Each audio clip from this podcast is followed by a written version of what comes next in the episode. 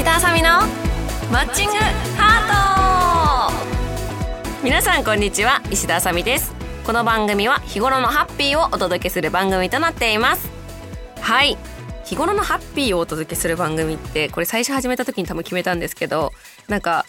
いろんな日常生活で起こったことをこう話していくっていう感じなんですけどそれが全てハッピーなのかって今ようやく30回目ぐらいにしてん？って疑問になってきたんだけどまあまあまあいいとしましょうかね、まあ、みんながこれを聞いて少しでも、まあ、ハッピーになってもらえたらいいなという思いで始めたやつなんでね。まあそうなるといいなと思ってます。はいということで、えー、1月2月もう2月か？2月ですね。ということは私ももう多分34うん何歳だ？34か？多分多分多分30え2024ってことは1990年だから34かな？ということでもう自分の年齢も思い出せないっていうぐらいで2月2日が誕生日なので34歳に多分なってると思いますこの時はね。まああとちょっとで35かとか思いながらもうね若くなんか楽しくやれたらいいなと思いますのでみんなこれからも 一緒についてきてください。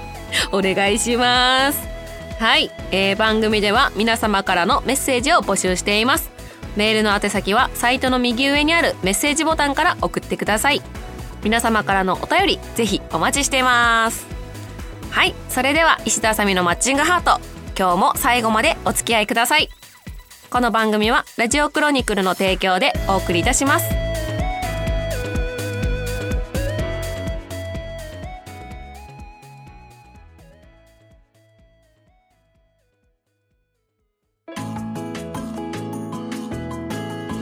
のコーナー。はい、えー、このコーナーは皆様からいただいたお便りを順番に紹介していくコーナーとなっています。お願いします。はいということでいこうかな。はいえー、ラジオネームきよさんからいただきました。ありがとうございます。年末はあさみちゃんの先輩ゲストの雀荘で飲み明かすかな。来年こそタイトル取ろうよあさみちゃん。全力応援します。といただきました。ありがとうございます。はい。えっ、ー、とですね、先輩のゲストね、ほうほうほう。誰だろう？とか いっぱいいるんでね。まあ、そっかそっか、来年こそタイトルと。まあ、これね、ちょっと2023年に、あの、お便りいいてるので、来年こそってなってるんですけど、多分2024年こそタイトル取ろうよという意味で言ってくれたと思うんですけども、そうなんですよね。もうね、今年こそは、今年こそはと毎年思ってるんですけど、やっぱりね、そう簡単なもんじゃないんですよね。あの何百人っている中でトップを取るのって本当すごいことだなっていつも思うんですけども、まあ、自分がタイトルに一番近かったのって多分その女流王家の決定戦に、まあ、2年連続残った時はもう4分の1の確率なので、まあ、その時はもう子供を産んだりとか産んだ後かなだったので、まあ、産んだ時か産んだ年かな。あそうか。えっと子供が生まれる年の女流王家もすごい成績良くてプレーオフ残ってたんですけどなんと出産があの決定戦と被るってことで辞退したんですよね。で、まあ、その悔しさもあって翌年に決定戦残ってまあラリアット中田香菜さんラリアットにやられて準優勝だったんですけどもでその翌年もまたリベンジしたいということでなんとか決定戦に残ることができたんですけどそこではなぜかねなんかあんまりうまくいかなくてダメだったっていうのが私の中の多分その今までの中で言うとピークだったのかもしれないんですけどそこで取れなくてやっぱりこうそこから数年ちょっと伸び悩んでるというかこう自分のバランスチェンジみたいなところがあったのでやっぱりなかなかしっくりこないなって思ってたところでようやく去年あたりから2023年ぐらいからこう成績もちょこっと安定したりだとか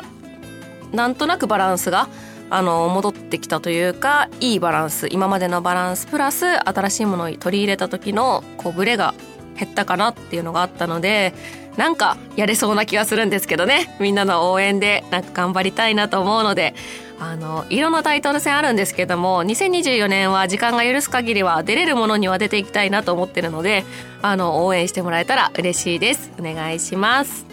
はい、えー、続きましてラジオネーム花尾田さんからいただきました。ありがとうございます。えー、朝ちびさん、こんにちは。だんだん寒くなってきましたね。鍋が恋しい季節になりました。年末年始の過ごし方ですが、僕は毎年恒例の熱田神宮へ初詣に行っておせち料理食べて、箱根駅伝見てお正月番組を見るのが毎年恒例です。簡単に言えばね正月ですね笑い朝道さんはどのように過ごされますか？ぜひ教えてくださいこれからも応援します朝民村最高といただきましたありがとうございますはい、あ、熱田神宮ね、あの、名古屋だと熱田神宮結構あの、若い頃とか行ってたんですけど、最近はね、初詣にあんまり行かなくなったんですけど、あの、名古屋に帰ると、実家の近くの小さいところに行ったりだとか、おせちを一緒に食べた。今今年今年2024年はおせちをいつもお母さんが予約してくれてたりちょっと作ったやつとかを一緒に出してくれるんですけども今回はあの夫の猿川真寿があのジャパネクストあの BEAST Japanext に入ってるということでジャパネットさんのおせち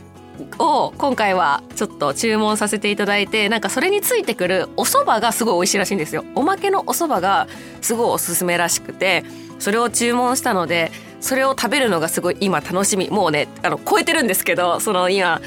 撮ってるのはねあれなのですごい楽しみにしています。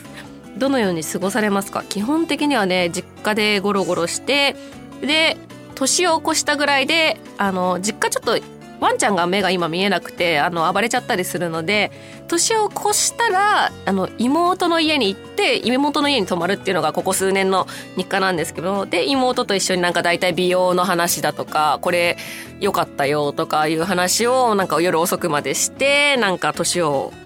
迎えるみたいなのがいつもの日課なので今年もそうなるのかな。大体そんな感じだと思います。はいということでねあさみん村も最高ということで2024年もあさみん村のねあの村人を増やしていけるように頑張りましょう。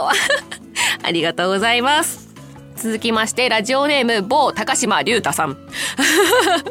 猿川正俊が絶対言わないセリフシリーズよろしくお願い申し上げますとよくわからないメッセージをいただきました。ありがとうございます。これね最初見た時にどういう意味だろうと思ったんだけど多分言わないようなセリフを教えてほしいって意味なのかなってちょっと思ったんですけどその今日このメッセージを見て家でこうボソボソっと私が「なんだこのセリフシリーズって」って言ったら子供が反応して「えパパが言わないこと？そんなの眠くないしかないでしょ」とか言って あの子供が「パパいつも眠いしか言わないからさ眠くないとは言わないでしょ」って言っておさすが子供なだけによく分かってんなと思ったんですけど確かに眠いはめっちゃ言うけど眠くないは言わないなと思ってうんさすがですね。子供はね思った。あとはあの多分まあ皆さんもイメージの中にあると思うんですけどあのこれやっとけとかあの命令することがないんで絶対言わないセリフっていうのでこれやっとけとか、まあ、亭主関白なイメージが多分ないと思うのであの命令されることがないです。うん。あとは褒めることも逆に言ったらないです。だから実際にお店とかで従業員とかを褒めるっていう姿を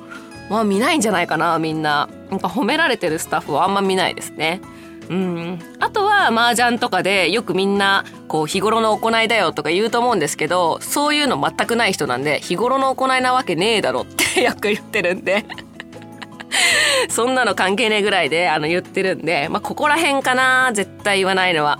まあ、他にもあると思うんですけど、ちょこちょこ出てきたら、某高島さんに直接言いたいと思います。はい。ということで、皆様からね、お便りたくさんいただきました。ありがとうございます。以上、お便りのコーナーでした。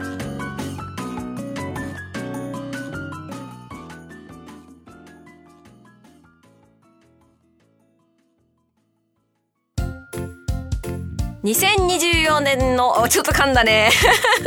2024年の、えー、抱負、目標などをゆるく話していくコーナー。よくわかんないタイトルコールしたんですけども、まあこれ今決めたんで、ちょっとよくわかんなくなっちゃったんですけど、とりあえずこのコーナーは2024年の抱負や目標をちょっとゆるく話していくコーナーにしたいなと思います。まああの、2023年が変化の年だったよって言ってたもんですけどもその変化にねあのついていけなかったという話をしたんですけどもこう1年通してようやく2024年あのその変化にも慣れてきたというかその生活にもねあの体が対応してきたというかいう感じがあるのでやっぱりね34になるのでこう長時間の、まあ大体お店にいるのが12時間ぐらいだとして、あのー、で、ちょっと遠いので家が1時間ぐらいね、あの、行くのにかかるって考えると、結構な労働、労働と書いて、結構な労働なんですけど、あの、心的には全然平気なんだけど、体がやっぱね、ちょっとついていかないっていうのがあったりだとか、まあ帰ってからまだやることがいっぱいあったりだとかっていうので、まだね、全然ダメだったんですけども、2024年は、まあ、大体ちょっとそれに慣れてきたということで、まずは、それで2023年に気づいたのが、身の回りの整理をしたくてどうしても。その、まあもちろん家の中もごちゃごちゃなんですよ。もう忙しすぎるから、もう物がそこら辺にあって、もう片付けるっていう時間がないっていうのかなイメージ。そんな感じで、なんかそのごちゃごちゃしてると、勉強したくてもできないとか、例えばダイエットしたくても、あの、そういう運動するスペースがないとか、なんか何をやるにしてもうまくいかないってことに気づいたので、まずは2024年は身の回りを整理して、まあ、結構断捨離とかも含めて断捨離っていうのかなあれ漢字的に合ってる。あてば断捨離？よくわかんない。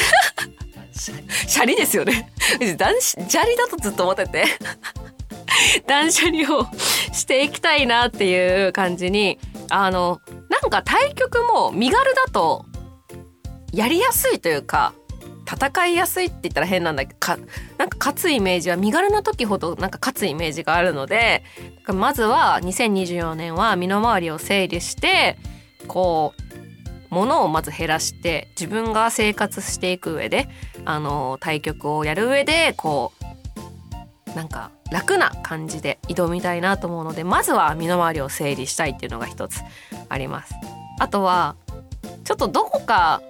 空気の綺麗なところに ちょっと行ってみたいなっていうのがあってあの特に旅行が好きとかそういうのはなくって例えば海外に行くのも好きだよとかいうのも特にないんですけどどちらかというと日本が好きなのでなので日本のなんか景色が綺麗だったり空気が綺麗なところに2024年はちょっと行ってみたいなっていうのがあってまあ時間をねどこかで作ってそういうところ行ってみたいのでなんかおすすめの場所とかねあったらねそういうのもぜひぜひ教えてほしいなと思います。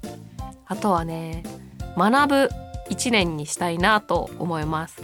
あのもちろん麻雀はそうなんですけれどもあとはあのお店を始めてるので、まあ、経営とか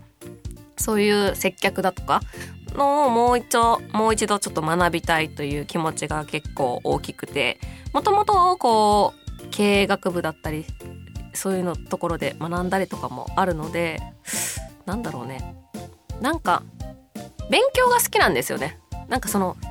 学校の勉強は嫌いなんだけど自分の好きなことの勉強はすごく好きなので麻雀教室とかもあの出るのすごい好きだったっていうのもあって誰かに教わるとかあと本とかそういうのを見て自分で学ぶってことがすごく好きなので2024年は空いた時間はなんかこうお店のことだったり麻雀のことだったり例えば美容のことだったり全てこう学ぶ時間に使ってみたいなっていう気持ちがすごく強いです。なのであの身の回りも整理したいなっていうのを思ったんですけど学ぶためにまずこうリセットして新しいことを学んで入れていきたいなっていうイメージがすごくあってそれはもう2023年の時もすごい思ってたんですけどちょっと変化が多すぎて こう学んでる暇がなかったし学ぶ余裕がなかったので2024年はあの学ぶことをぜひしていきたいなと思います。うん、あとはなんかこう麻雀プロとしてどうありたいかって毎年こうテーマに多分あると思うんですけどやっぱりタイトル取りたいとかこう例えば他の人とエミリーがになりたいよとかいろいろあると思うんですけど私こう10年プロやってきてこうプロを続けていくか続けていかないか問題をみんな多分この10年目ぐらいの選手ってこう思い詰めちゃう時だと思うんですね。やっぱりこうだんだんと出番が減ってきてあの年齢もあるのでこうここまでに結果を出してないとやっぱり出番って多分減っていくと思うんですね。それは私は20代の時にもずっと思っていてこの20代のうちに結果を残していかないとこう生き残っていけない世界ではあるなっていうのはずっと実感してたのでこう実際自分が30超えてみてあの結果を残せなくてなかなか。それでもこう応援してくれてる人たちがたくさんいるから今があるわけなんですけどもなんかそういう難しいことで結構追い詰めてはいたんですけど2023年にこうお店で、あの、レッスンやったりだとかこう麻雀やったことない人たちにこう教えてくっていうのを始めてみてその時にその麻雀楽しくてこう今まであんまり楽しくなかったんですけどこう楽しめましたとか何て言うんだろう生活に一つ楽しいものができましたって言ってくれる人がすごく多くて麻雀プロとしてそれもすごいことなんじゃないかなって改めて思ってこういろんな人に麻雀を広める。もちろんこう映像で M リーガーとかの人たちはね広めていくことはすごい数の人に伝えられる大きな存在だと思うんですけども一麻雀プロとしてこうそこで見て始めた人が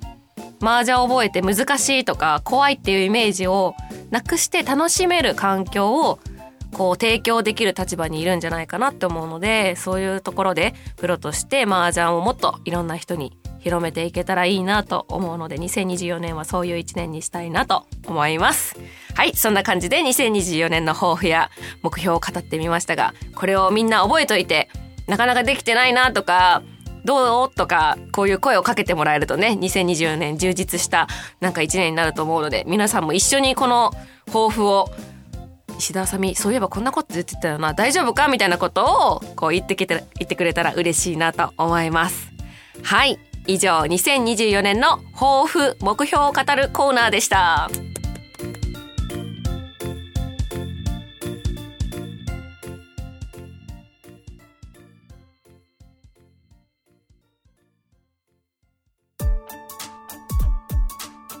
石田あさみのマッチングハート、そろそろエンディングのお時間です。ということでですね、今回はいろんな話をしていったんですけども、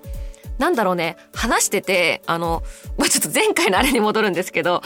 唇が腫れてるので、なんかちょいちょい喋りづらいんですよ。なんかちょっと麻痺してるじゃないんだけど、これね、何なのかわかんないんだけど、朝起きたら普通になんか腫れてて、痛いとかもなく、なんか麻痺してる感覚で食べ物とか食べづらいしちょっとだいぶ腫れは引いたんだけど喋る時とかもちょっと喋りづらいんですよねなので私のあの一番のあれって結構遠く喋ることが好きなんでこれ結構きついなと思って。いやもうあと23日経ってもうあんま腫れ引かなかったらちょっと病院行こうって思ったんだけど年末だから空いてないわと思ってちょっと今パニックになってるところです。はい。ということでね告知に行きたいと思います。えー、2月ということで、えー、2月はあの誕生日月。私2月2日がお誕生日なので34歳になるんですけども。あの多分ですよ。けどあの赤羽の麻雀ものでお誕生日会みたいなの結構やってると思うのでいつあのお祝いに来てくれてもありがたいです。っていうのと、えー、2月25日ですねこれあの名古屋に行きます。前回も企画であったんですけどもあのコナミ麻雀ファイトクラブに所属している、えー、佐々木久人プロですねと麻雀大会のゲストに伺いますえっ、とねこれはまだ申し込み多分受け付けてるのかなと思うので X の方でちょっと検索してもらえたらなと思います結構大きい規模での麻雀大会だったのでまだまだたくさん募集してるかなと思います。でこの時ねあのポストカードとか持っていきますのでサインあの欲しいよっていう方がいらっしゃいましたらお声掛けいただければお渡ししますのでぜひぜひ足を運んでもらえたらと思います。あとはですね麻雀ファイトクラブや、えー、麻雀ファイトクラブ SP あとはロンロンですね。などネット麻雀もこうちょこちょこやってますので遠方の方でなかなか会いに行けないよっていう方もねこういうので一緒に麻雀できたらいいなと思うのでマッチング狙ってみてください。はい。あとはですね、ちょっとまだ予定がわからないので、あの、随時 SNS で告知していきたいと思いますので、チェックのほどよろしくお願いいたします。はい。えー、それでは、石田あさみのマッチングハート、今日はここまでです。ここまでのお相手は、なんと今日全身真っ白な服で来た石澤あさみがお送りしました。また次回お送りしましょう。バイバーイ。この番組は、ラジオクロニクルの提供でお送りいたしました。